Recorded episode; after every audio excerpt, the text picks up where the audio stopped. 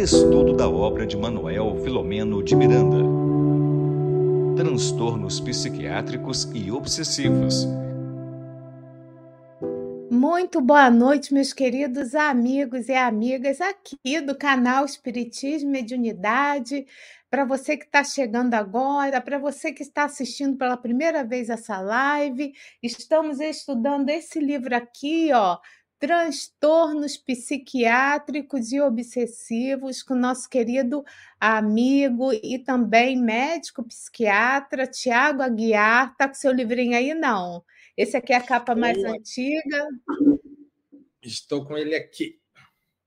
Olha lá, a capinha dele nova, como está na tela, a gente já vai passar a palavra para ele, né? Lembrando que o Tiago Alava é de Manaus, né, de Amazonas, e ele faz parte lá, o trabalhador do movimento espírita da região né? E também, né, é presidente da, da federativa de eu gosto de falar, viu, Tiago?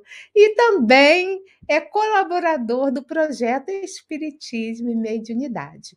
Mas antes de passar a palavra para ele, né, lembrando que hoje vamos estudar o capítulo 4, né, programação de atividades, vamos agradecer os nossos parceiros de transmissão então, nossa gratidão a todos vocês que estão aqui conosco, que está entrando, né? Lembrando sempre de agradecer a Diva, a, a Olga, o pessoal que está entrando, a Neide, a Fátima, a Rita Vidal, que está sempre conosco, né? Então, boa noite, Rita.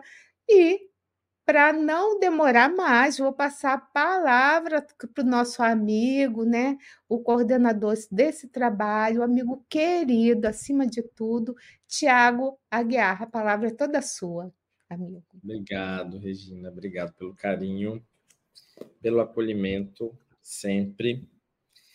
É, e cá estamos nós mais uma vez para a gente discutir, conversar a respeito desse dessa obra de Manuel Filomeno, em que ele traz para a nossa vida, para o nosso dia a dia, a presença de diversos amigos, de diversos companheiros que seguem ativamente transformando o mundo num lugar melhor.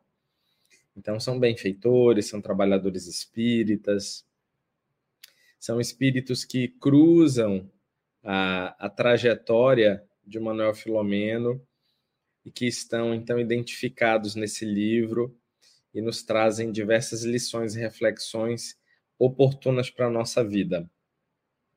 Eu quero também deixar um abraço carinhoso, como de costume, para todos os nossos internautas, para todos os nossos amigos que compartilham alguns momentos do seu dia aqui conosco, nas ondas da, do Espiritismo e Mediunidade do canal. A Regina falou no início ali de alguns nomes. Eu quero saudar a todos, sem cometer nenhuma gafe de esquecer alguém. Então, eu estou acompanhando aqui também os comentários e ficamos muito felizes com a participação, com a presença de vocês. E nós esperamos que, acima de tudo, o estudo desse livro possa fazer a diferença nas nossas vidas. Não a diferença somente no sentido cognitivo, no sentido de mais um livro lido, de mais um livro estudado, mas acima de tudo, da mudança, da transformação para melhor, de nós nos tornarmos pessoas, seres humanos mais humanos, mais afetuosos e naturalmente mais felizes. É isso. Esse é o nosso desejo. O nosso capítulo 4, então, entrando propriamente na obra, ele é um capítulo que se intitula Programação de Atividades. E eu achei que é um capítulo mais ameno. Eu até, às vezes, é, para não riscar o meu livro, eu sou meio ciumento com os meus livros, viu, gente? Então, às vezes, eu, eu risco no máximo de lápis e para o estudo, às vezes, eu faço até alguns rabiscos aqui. Abra essa exceção para vocês. Mas a programação das atividades, de atividades, é um capítulo que vai é, iniciar a partir do momento em que eles todos ainda estão sentindo aquelas boas impressões do contato daquele benfeitor. E aquele benfeitor se não tiver ficado muito claro no capítulo anterior, ele é de fato um espírito que merece destaque. É um espírito que já caminhou um tanto, e é um espírito dedicado a Maria, e é um daqueles que alcançam é, os corações com o olhar, que abraçam sem abraçar, que acolhem sem muitas palavras. É daqueles espíritos que possuem uma aura de paz, que transmite bons sentimentos e que bem acolhe as pessoas. E eles então iniciam aqui neste capítulo 4 com uma prece sentida de Maria Modesto.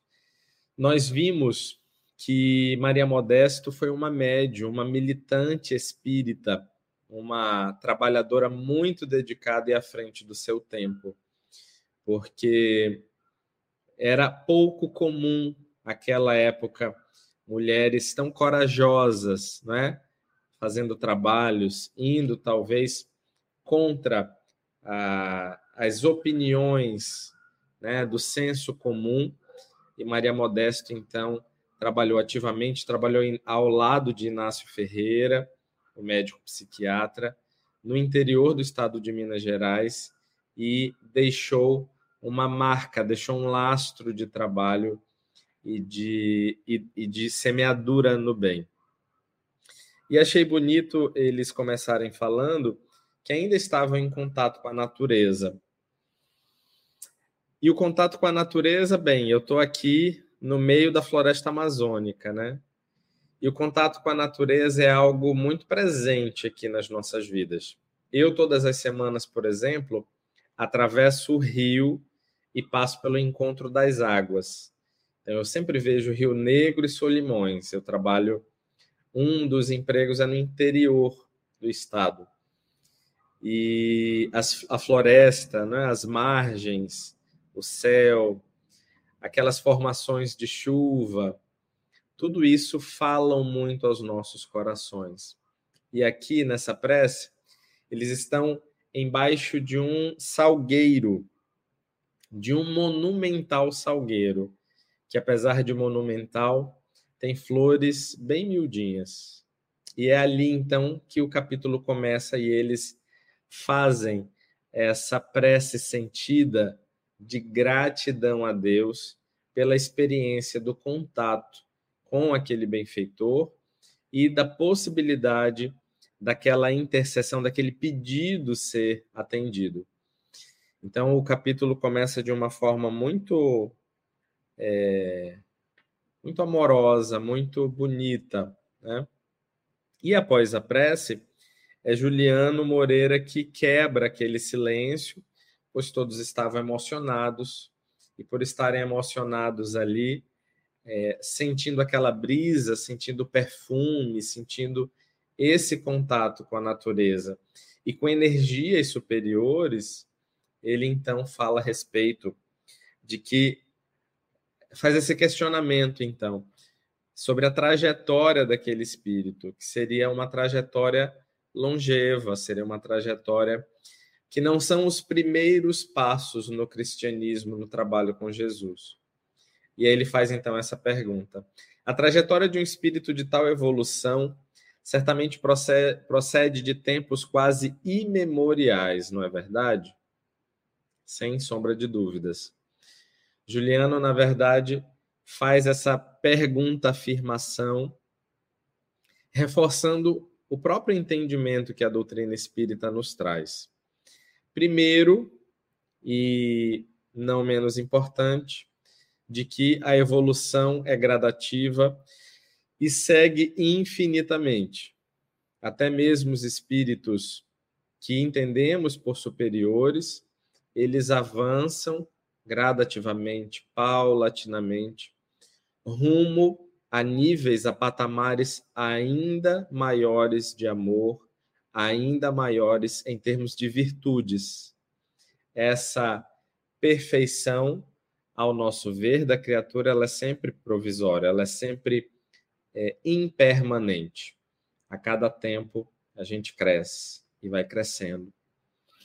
E um segundo ponto que eu acho bacana colocar é que também no livro dos Espíritos, os espíritos superiores comentam a respeito de que aqueles que nos orientam os destinos, aqueles que nos guardam, aqueles que nos inspiram, é, que receberam essa tarefa de nos inspirar e de guiar as nossas vidas, as nossas encarnações, também precisam ser mais adiantados, mais avançados que nós.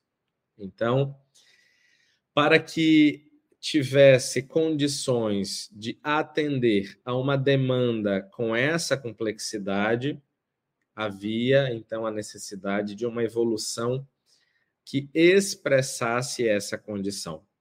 E esse benfeitor, ao nosso ver, tem essa condição amorosa, essa condição de matéria moral ou de sentimento, para que ele possa, então, dar conta do trabalho que ele assumiu.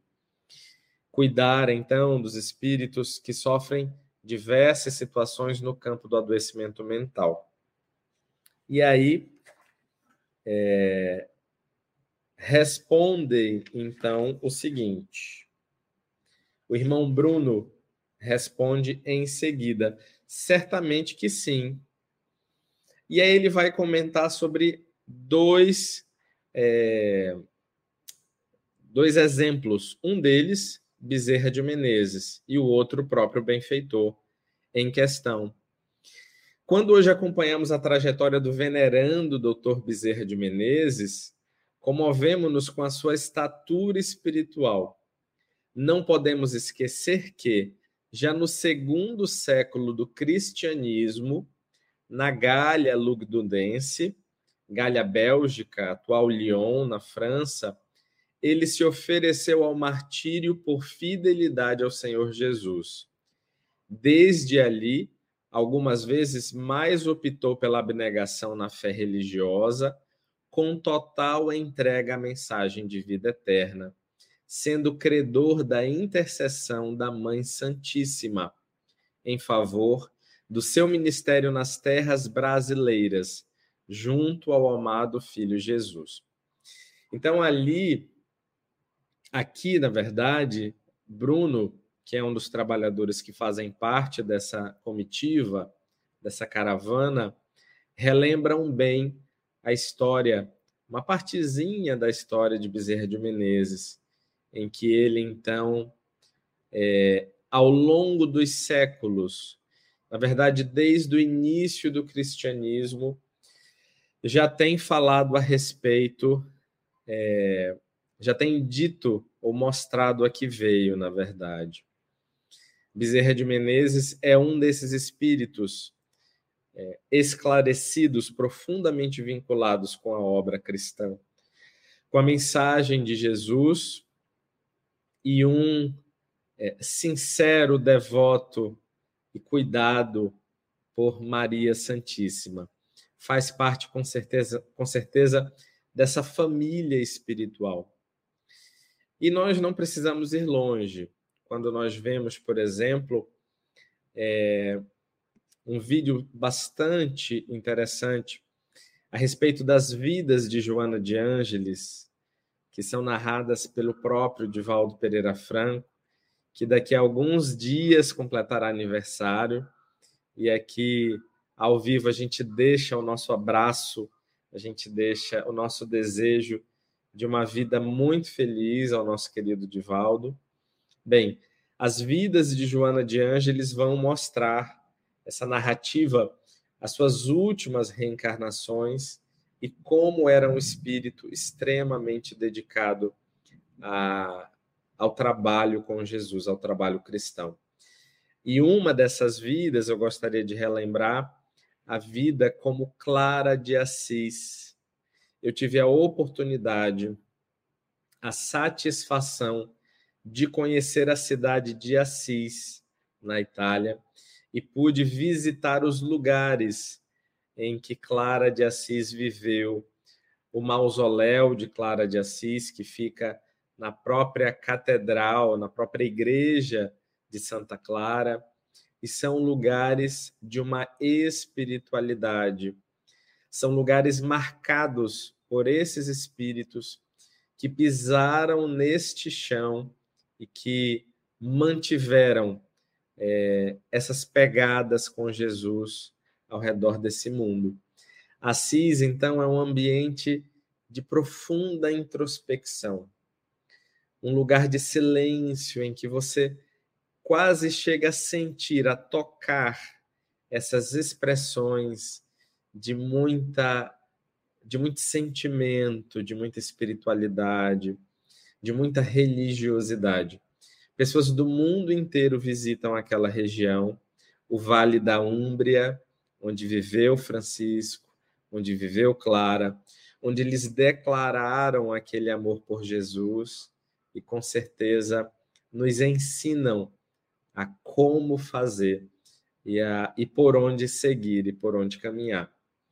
Então, da mesma forma que Bezerra de Menezes, ela também deixou as suas marcas. Ela, desde muito cedo, como Joana de Cusa, conheceu Jesus, esteve com Jesus numa encarnação e pôde, desde então e desde ali, mostrar a sua fidelidade, mostrar a sua verdade que já habitava dentro dela. E em relação ao nosso benfeitor, o nosso benfeitor também experimentou o martírio.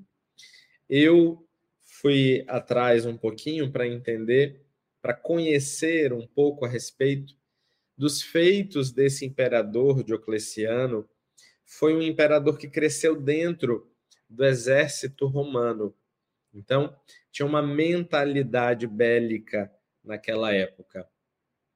E Diocleciano, então, foram daqueles que é, iniciaram, talvez, as grandes perseguições contra os cristãos. Os documentos que Diocleciano assinava, os chamados éditos, as publicações imperiais, falavam de direitos que os cristãos passariam a não mais ter.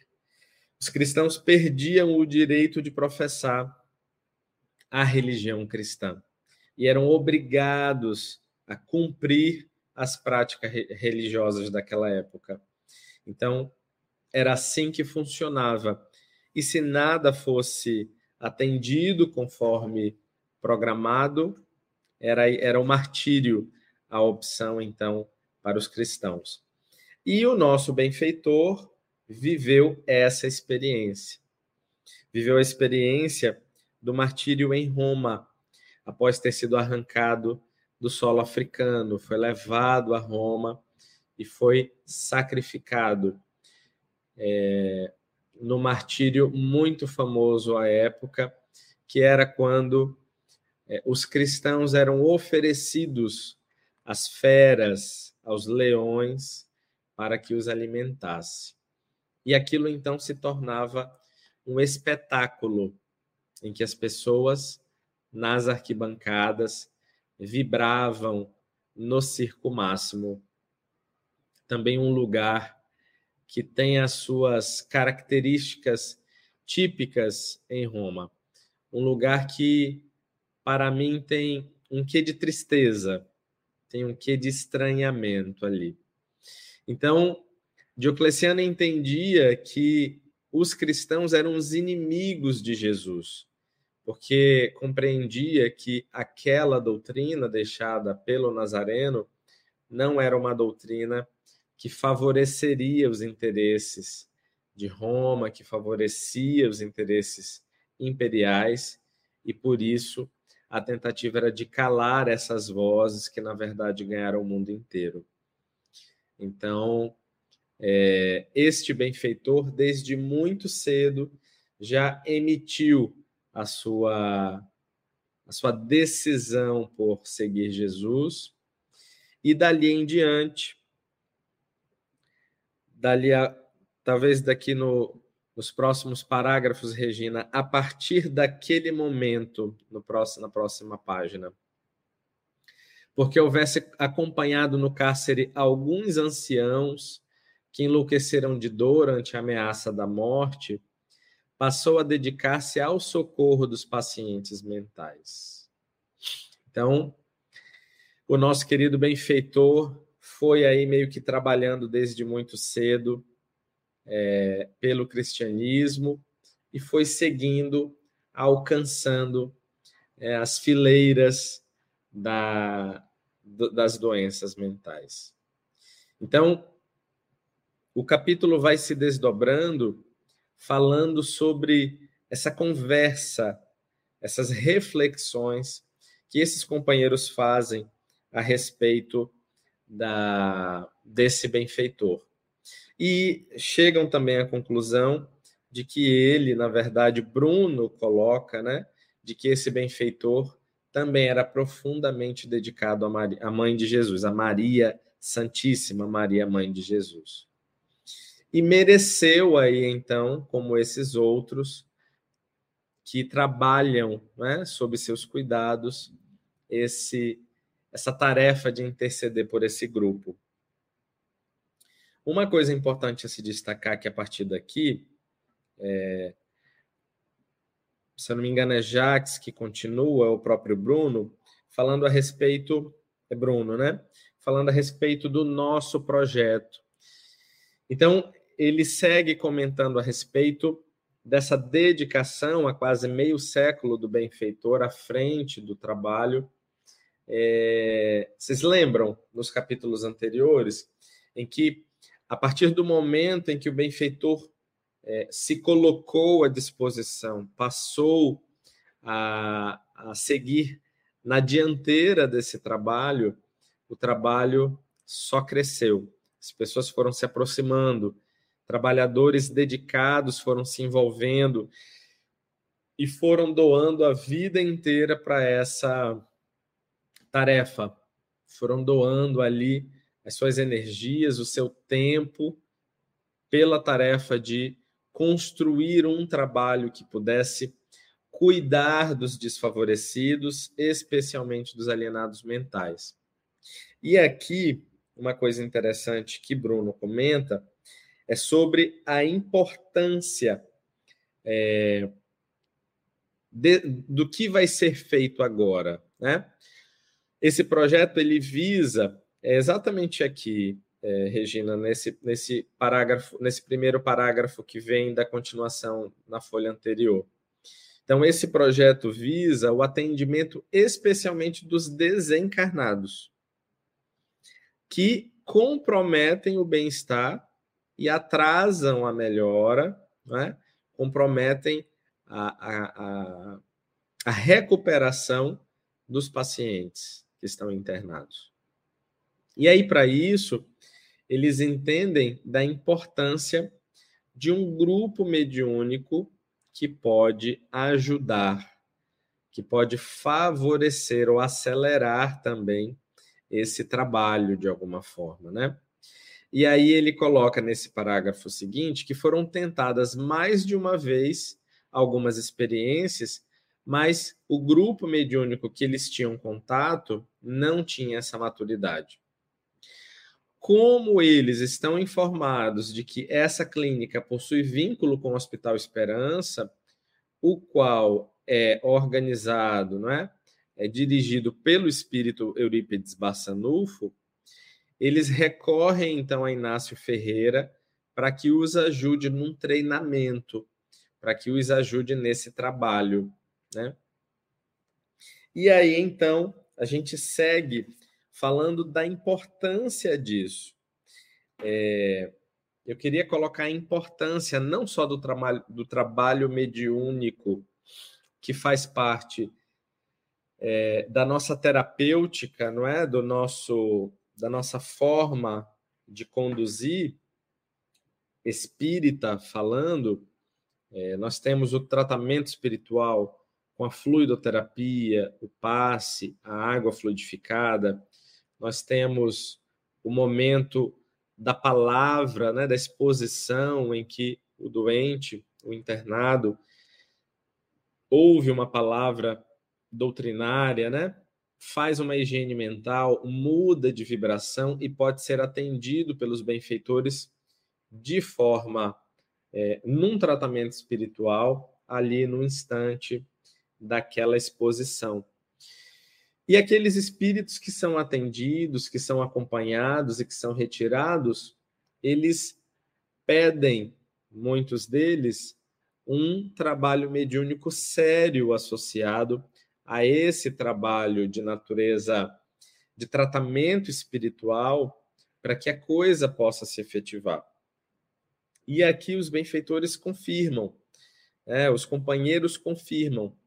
E como é importante, e aí entra para a gente assim, essa reflexão, como é importante a gente é, ter essa consciência ainda na carne, ainda no corpo físico, da responsabilidade, da clareza, do compromisso perante a mediunidade. Nós vivemos um momento muito difícil de pós-pandemia, em que nós observamos, de uma forma geral, no movimento espírita, os, os trabalhadores espíritas ainda num processo muito lentamente voltando aos trabalhos presenciais da casa espírita. E as dores, é? as pessoas que buscam as casas espíritas é, querendo um socorro, querendo um alívio, seguem chegando, seguem chegando. Então, é importante que a gente não esqueça que o trabalho à distância foi um meio pelo qual nós conseguimos crescer, nós conseguimos alcançar diversos lugares do mundo, sem sombra de dúvidas, mas ele não é um método que substituirá o contato físico, o contato presencial. É, e, a, e um grupo mediúnico sério, atuante, dedicado, recebe aí tarefas também que possam, que, que representem ali o nível de condicionamento que esse grupo tem, né? A, a importância da gente ter grupos mediúnicos sérios e dedicados, e esses grupos dedicados nascem a partir da consciência de cada trabalhador espírita da sua tarefa. Então, a mediunidade, e eu volto a repetir, aqui ela é afirmada aqui como um lugar, né? como um papel importante a ser desenvolvido com seriedade com comprometimento. Então, eles pararam, na verdade, fizeram algumas tentativas e não conseguiram pela imaturidade do grupo mediúnico.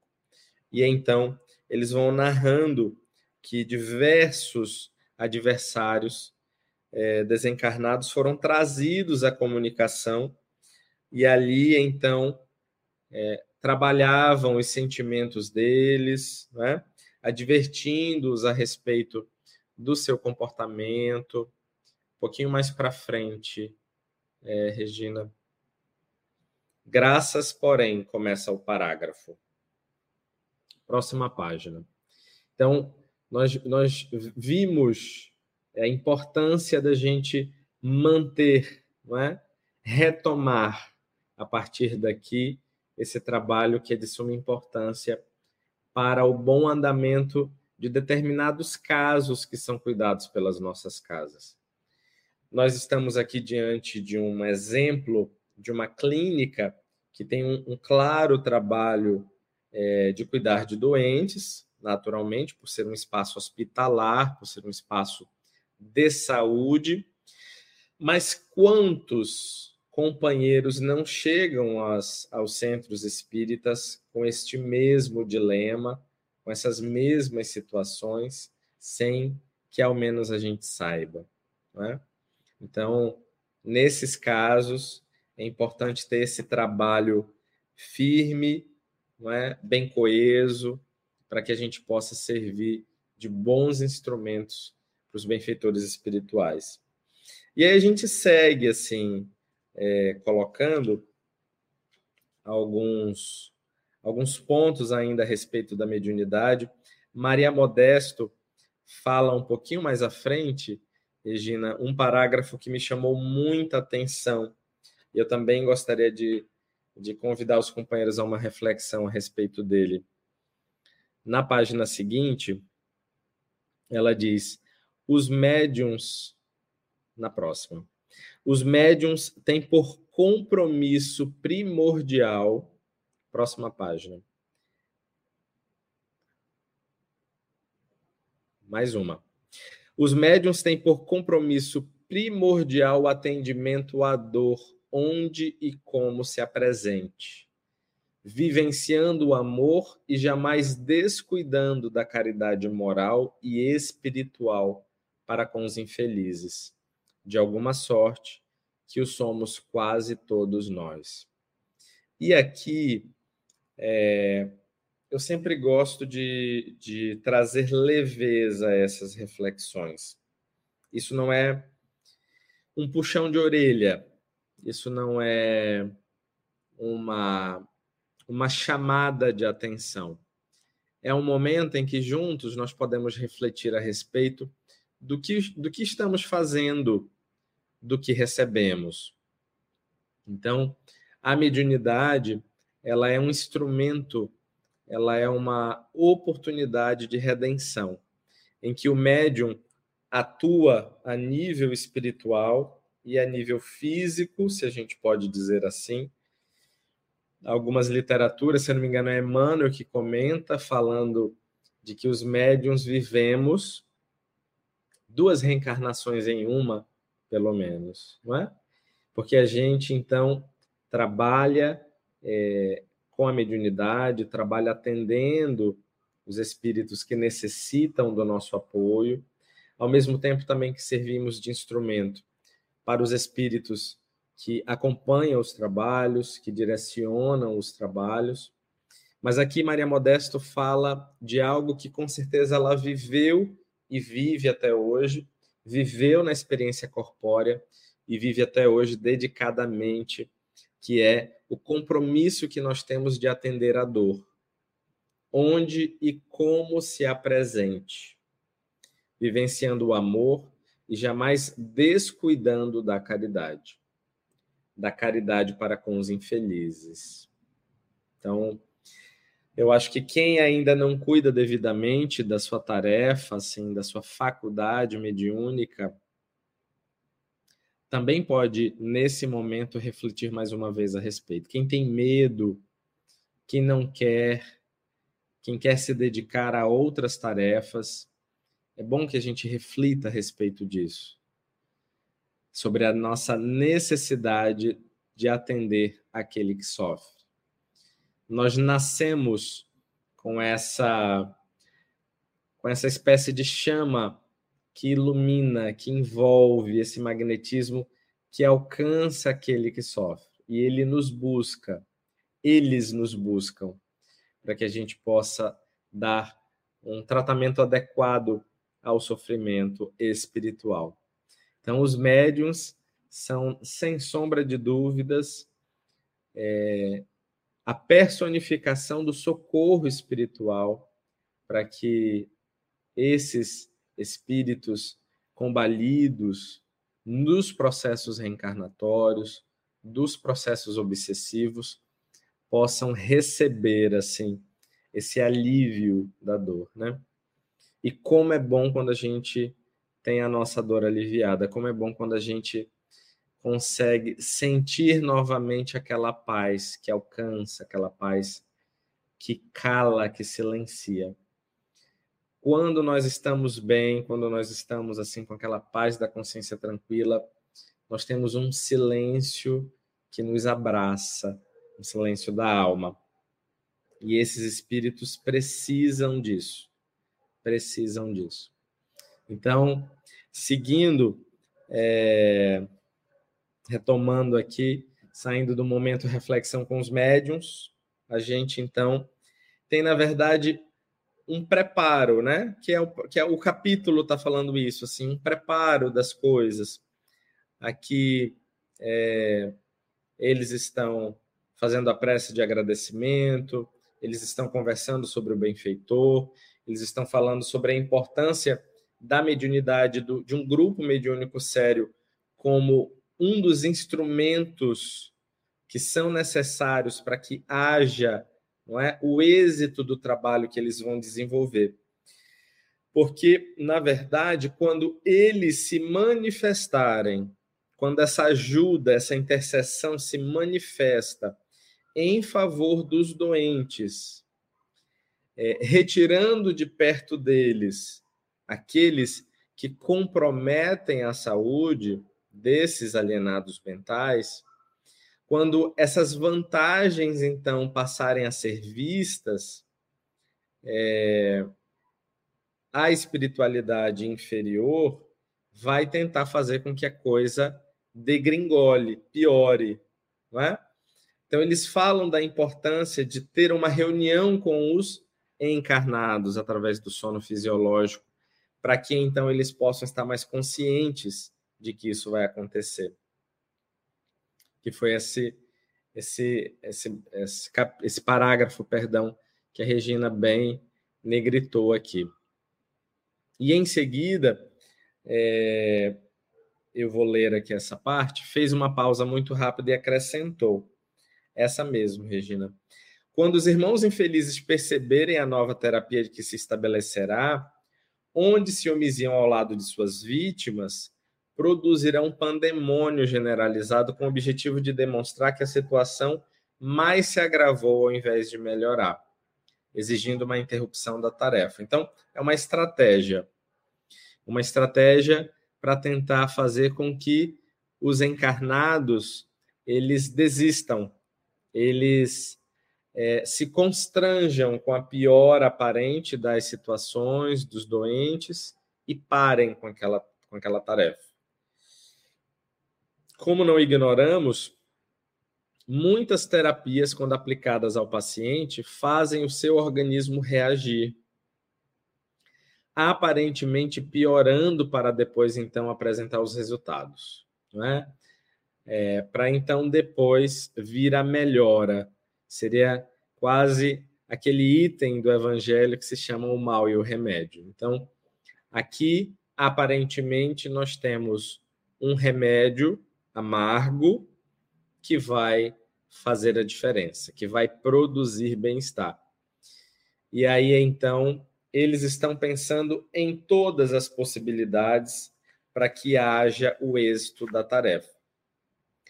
Eles então chegam no local, né, no prédio, são bem recebidos, e eu vou já comentar aqui, a partir da, da próxima é... Vou já te falar aqui, Regina. Enquanto caminhávamos por um dos corredores, eu acho que está na próxima, na próxima página. Então, eles foram chegando, né? Foram pedindo preparo. Aí, foram pedindo preparo das salas, não é? Foram conversando com os trabalhadores, foram vendo é, como as coisas se seguiam, não é? Aqueles assistidos com diversas condições, um ambiente de clínica, um ambiente habitual de clínica. Mas me chamou a atenção, a partir desse parágrafo que a Regina é, sublinhou, negritou, é, enquanto caminhávamos por um dos corredores, saíram de uma sala diversos espíritos carinhosamente comandados por um jovial trabalhador, que nos foi apresentado com cortesia. Vou prosseguir a leitura. Desejando identificar-se, ele explicou que ali estivera internado lutando contra a dependência de drogas. Aqui se adaptara para fugir dos conflitos íntimos que o maceravam quando no corpo. Esclareceu haver sido espiritista militante, escritor e trabalhador da causa. Porém, vitimado pelas lembranças do passado, relativamente próximo, que lhe assinalavam com distúrbios de conduta, por invigilância e fraqueza moral, tombou na ilusão das drogas aditivas. E isso me chamou a atenção, gente. É importante que a gente pare aqui para fazer aquela mesma reflexão que nós fizemos também no último capítulo, a respeito das dores que nos aparecerão. Era espírita, mas fazia uso de drogas? É uma pergunta que no nosso íntimo a gente pode fazer, mas que nós precisamos ter também no coração o entendimento de que as coisas não são exatamente como são. Somos espíritas, mas também trazemos uma soma de dificuldades no campo íntimo que muitas vezes nós mesmos desconhecemos. Então, é, aquele que nós encontrarmos, seja religioso de qualquer religião, adepto de qualquer doutrina, isso não deve ser necessariamente um fator impeditivo para qualquer outro acontecimento da sua vida. Porque esse esse hábito infeliz, naturalmente, malsã, como ele mesmo colocou, representa assim as dificuldades que ele trazia no íntimo, as questões não resolvidas, que se somam à sua fraqueza moral, que se somam às suas é, imperfeições, que se somam à sua invigilância e que fazem, então, mesmo que ativo no processo do trabalho espírita, mesmo que esclarecido, o enfrentamento de uma situação como essa. Uma situação de difícil manejo, uma situação difícil de ser superado. E, naturalmente, processos obsessivos envolvidos também. E aí ele coloca um pouquinho em frente é, sobre a gratidão de, de que tinha, assim, tinha no coração, porque pôde perceber aí. É... Pode voltar, Regina, por favor, é lá mesmo, no mesmo parágrafo. A gratidão que tomou conta do seu coração quando ele então é... resolve cuidar, resolve ajudar pessoas, espíritos desencarnados é, que vivem ou viveram as mesmas experiências que ele. Então, olha aí, profundamente cristão, tomava Jesus como modelo nas suas dissertações, mas viveu essa experiência que tem vigilância, que tem fraqueza, mas também que tem dor. A gente não pode esquecer que nesses enfrentamentos o sofrimento também é um componente que existe. E que a gente nunca tome o outro pelo seu mau hábito, pelo seu transtorno, pela sua condição sempre temporária, sempre provisória, mas que a gente tome o outro por quem ele é, pelo sujeito que ele é, pela biografia que ele tem, pela sua história de vida, pela sua própria vida. Isso vai fazer com que a gente é, não caia assim numa cilada de contabilizar que, por ser espírita, não deveria agir assim, não deveria ser mais assim, não deveria ter este ou, ou aquele problema. Eu acho que isso é uma forma muito bacana da gente é, refletir a respeito disso, né? E também vencer os nossos próprios preconceitos. E aí, então, já nos encaminhando para o finalzinho do capítulo, é... Tem dois pontos que eu gostaria de citar, que é que são, na verdade, nós estamos aqui em realmente a reencarnação uma experiência grandiosa. Vamos passar um pouquinho, Regina, talvez aí três, quatro páginas em que tem um ponto do texto, pode passar. Pode passar. Aí, é comum ouvir-se médiums que se dizem muito sensíveis. Eu também gostaria de mostrar, de dividir com os nossos internautas, os nossos ouvintes, sobre essa reflexão trazida no capítulo, que é uma deturpação assim da ideia de que o médium não deve é, frequentar lugares, vamos brincar dizendo assim, de é, duvidosos, não é? De procedência duvidosa, porque ali então ele passaria mal, porque ali então ele, por ser muito sensível, é, se impregnaria de fluidos, de energias malfazejas, deletérias, que comprometeriam a sua saúde. Pelo contrário. O Tiago, só um parênteses. Enquanto, por favor, enquanto o médium está ali em fase inicial ou está na eclosão da sua mediunidade, isso é comum acontecer. Mas depois, Perfeito. o médium equilibrado, ele pode estar em qualquer lugar, né? No início é mais Perfeito. complicado, mas depois não. Perfeito, muito bem lembrado, é verdade. Ao médium, então, isso seria uma reflexão que a gente pode fazer a, para o médium que já tem uma certa habilidade, que já tem um certo conhecimento e destreza com a sua faculdade, né?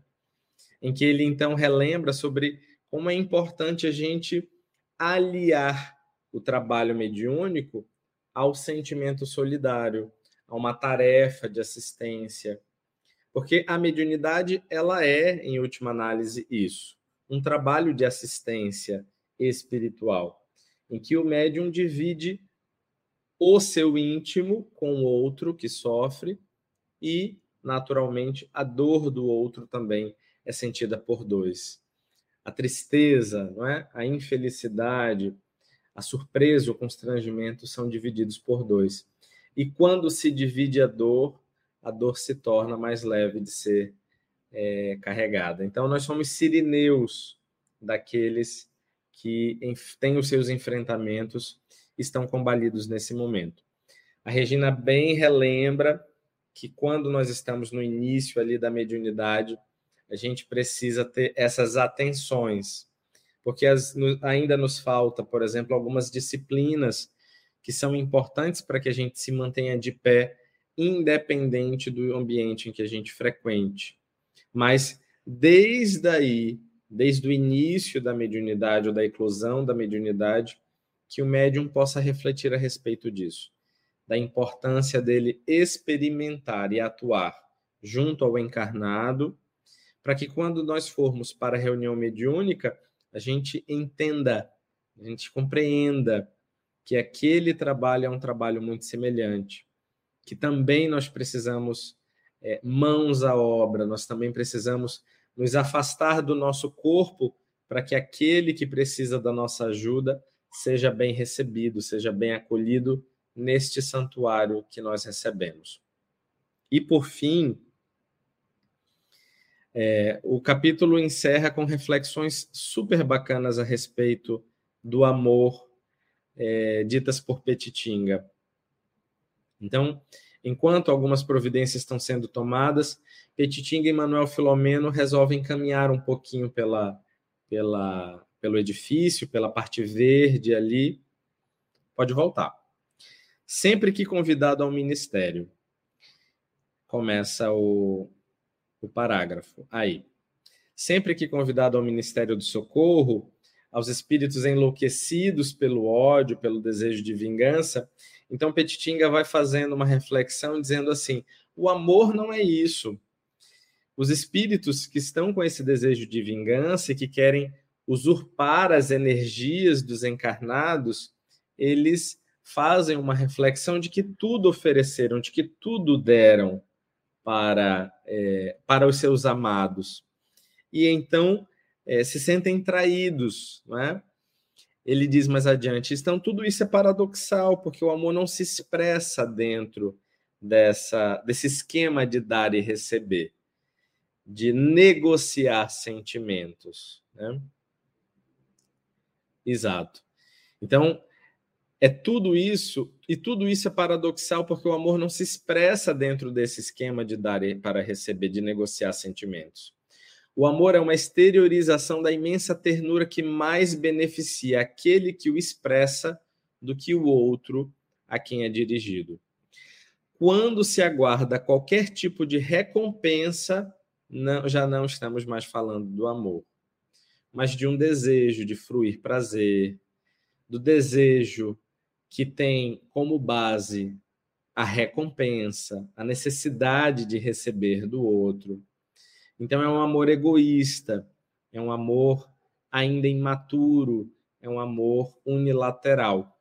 Então, esse amor unilateral explica as atitudes dos nossos algozes. Eles, então, por nos amarem desta forma, é, sentem que nós temos dívidas e aí exigem é, de volta aquilo que na, no entendimento dele cabe a eles receber, né? E aí então, pelo andar, pela hora, eu vou parando por aqui e peço que todos vocês leiam esse finalzinho que está muito bonito. Regina acabou de, de sublinhar aí também uma, uma frase muito bacana que diz: Eis porque o amor de Jesus é diretriz de segurança, ele nada impõe, permanecendo aguardando aqueles que o queiram seguir, aos quais oferecerá plenitude como decorrência do seu esforço de sublimação. Então, esses dois amigos queridos que nos, nos presenteiam com esse livro, é, finalizam esse capítulo, então, antes daquela reunião em que envolverá os encarnados, os diretores da clínica, não é?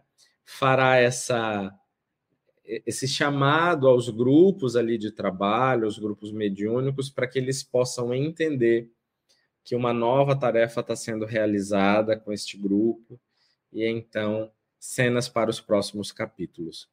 A gente tem uma, uma participação aqui, não é, Regina, dos, dos nossos Isso, companheiros. Vou, vou, rodar aqui a vinheta, então, né?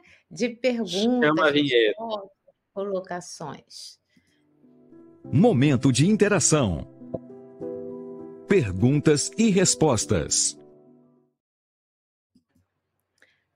Ah, quem, quem faz a pergunta é a Dirana, que está sempre conosco, viu? Lá de Tupéva. Boa noite mais uma vez, Dirana. A pergunta é o seguinte: Tiago, boa noite. É possível diferenciar a obsessão das diversas doenças de ordem psiquiatra? Eu acho que é psiquiátrica, né? E como os psiquiatras espíritas podem ajudar pessoas com transtornos psiquiátricos obsessivos? Perfeito, muito boa pergunta. Muito boas as perguntas.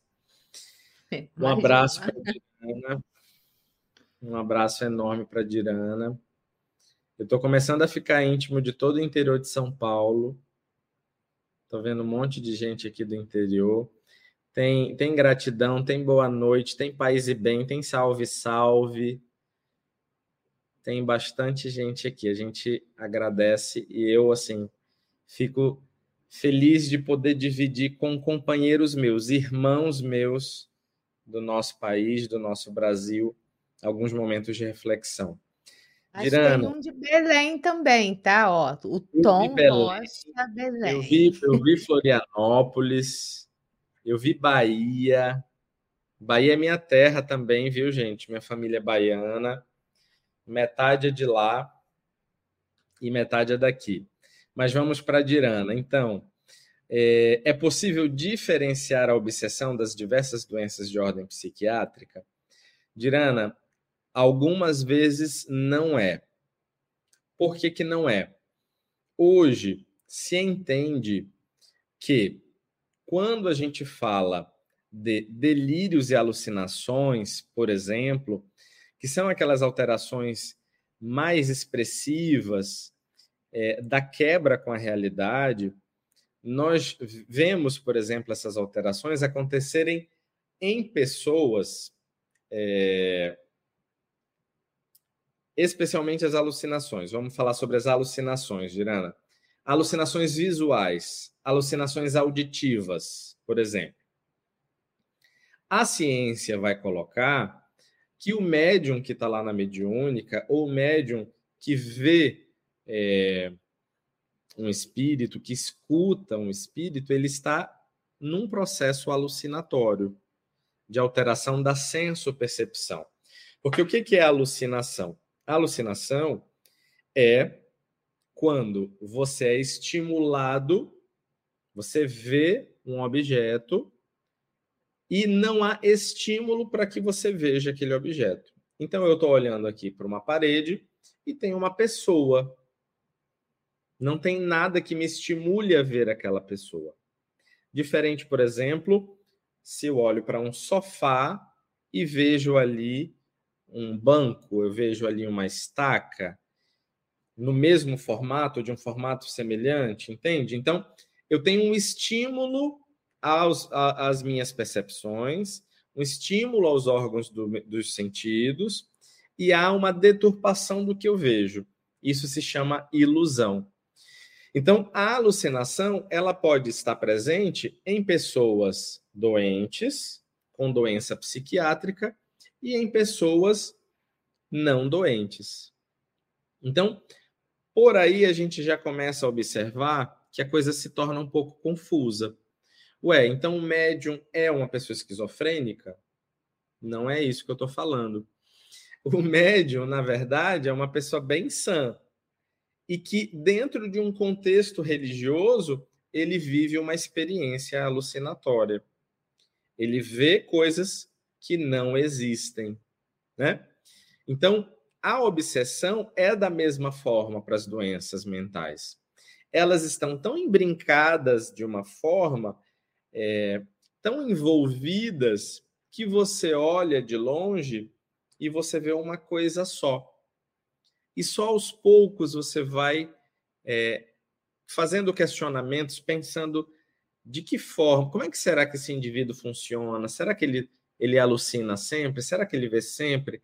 Será que ele sempre se sente perseguido? Mas essa perseguição, será que faz sentido? Né? Deixa eu conversar com um familiar aqui para entender que tipo de perseguição é essa, o que, que é isso que está acontecendo. Então, nós vemos que a obsessão e às vezes a doença mental, elas estão sobrepostas de tal forma que a gente só muito lentamente vai enxergando bem as coisas. Hoje já existe uma postura, assim, uma decisão da Organização Mundial de Psiquiatria falando sobre a importância de nós pesquisarmos a espiritualidade, de nós estimularmos as pessoas, os pacientes, a viverem, a cultivarem a sua religião, ou a sua religiosidade, a sua espiritualidade, que pode ser através da crença em Deus, em um ser superior, no divino, práticas meditativas, contemplativas, não necessariamente frequentar uma religião propriamente dita, mas a vivência de uma espiritualidade que, que vai ser expressa no seu dia a dia.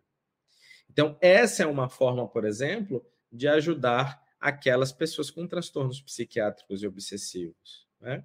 É você oferecer tratamento para elas, que não é só o medicamentoso. E o psiquiatra espírita também pode contribuir com é, a oferta de um tratamento espiritual, se houver contexto para isso. Né? Então, aquele paciente que, que exerce a sua espiritualidade na própria religião dele, ele pode ser convidado a ser mais é, assíduo na sua religião, ele pode ser convidado a ter uma experiência de estar em tratamento espiritual que a sua religião pode oferecer, um trabalho de benemerência vinculado à sua religião, tudo isso vai fazer com que ele possa é, melhorar. E as outras terapias, as outras, os outros atendimentos, outros profissionais. Mas de uma forma, é, já que passando alguns minutinhos do nosso tempo, breve, eu gostaria de falar isso, da importância da espiritualidade e da importância da gente pensar nas doenças mentais e nos sintomas de uma forma mais ampla, porque hoje em dia é, contextos culturais, por exemplo, e religiosos podem é, mimetizar processos, sintomas psiquiátricos.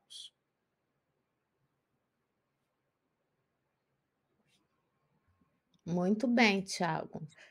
Então, antes de passar a palavra para suas últimas considerações, porque eu nem vou fazer nenhuma pergunta, né? a gente já É, passou porque você da hora, explicou. Não tem problema mas não, mas eu queria não. queria convidar as pessoas, né, para assistirem amanhã às 18h, quem puder. Nós temos aqui o Estudando Evangélico, a Ilza Misano. Ela é lá de Sergipe e ela vai falar sobre os milindres. E depois, às 19h30, a gente tem um outro programa chamado Solo Fértil, com Emilson Piau, lá da Bahia, conterrânea aí do Tiago também, né? Da sua família, e ele vai falar sobre o autoconhecimento.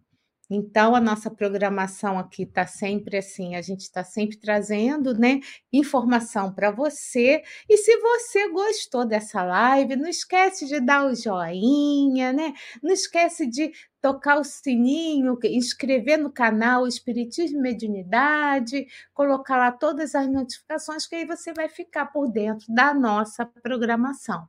Tá? Então, queria desejar a vocês uma ótima noite, mas vou passar a palavra aí para pro, as palavras finais para o nosso querido amigo Tiago. É contigo, amigo.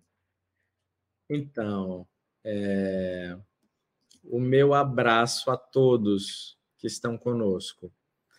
O trabalho com Jesus é assim, é dessa forma. É um trabalho contínuo e incessante, que desafia a nossa vontade de ser melhor logo, o nosso imediatismo, a nossa a nossa empolgação, o nosso entusiasmo. Desafia para que o nosso entusiasmo permaneça perene, permaneça contínuo. Eu gostaria de voltar e relembrar é, trabalhadores assim tão dedicados que a gente tem lido e tem tido contato com o livro, e o próprio querido Divaldo é um deles, não é? é que está aí longevo na sua, no seu trabalho de, de no seu ministério aí, que independente é, dos desafios e das dificuldades, também conquista esse lastro aí de dedicação. Então, é pensando nisso que eu falo a respeito da importância de nós permanecermos firmes, de nós a cada dia nos dedicarmos e cumprirmos mais uma pequena etapa da tarefa em que a gente veio é, se desincumbir na Terra, né? O nosso trabalho, sem sombra de dúvidas, deve ser um alimento para a alma e deve ser um espaço onde a gente cresça e que a gente se alimente. O trabalho espírita precisa nos tornar satisfeitos, felizes e mais leves. O meu abraço carinhoso a todos que estão conosco. É, um abraço do tamanho do Amazonas, viu, gente? E eu aguardo vocês na próxima semana. Estude conosco. Faça parte da família Espiritismo e Mediunidade. Em Lives TV.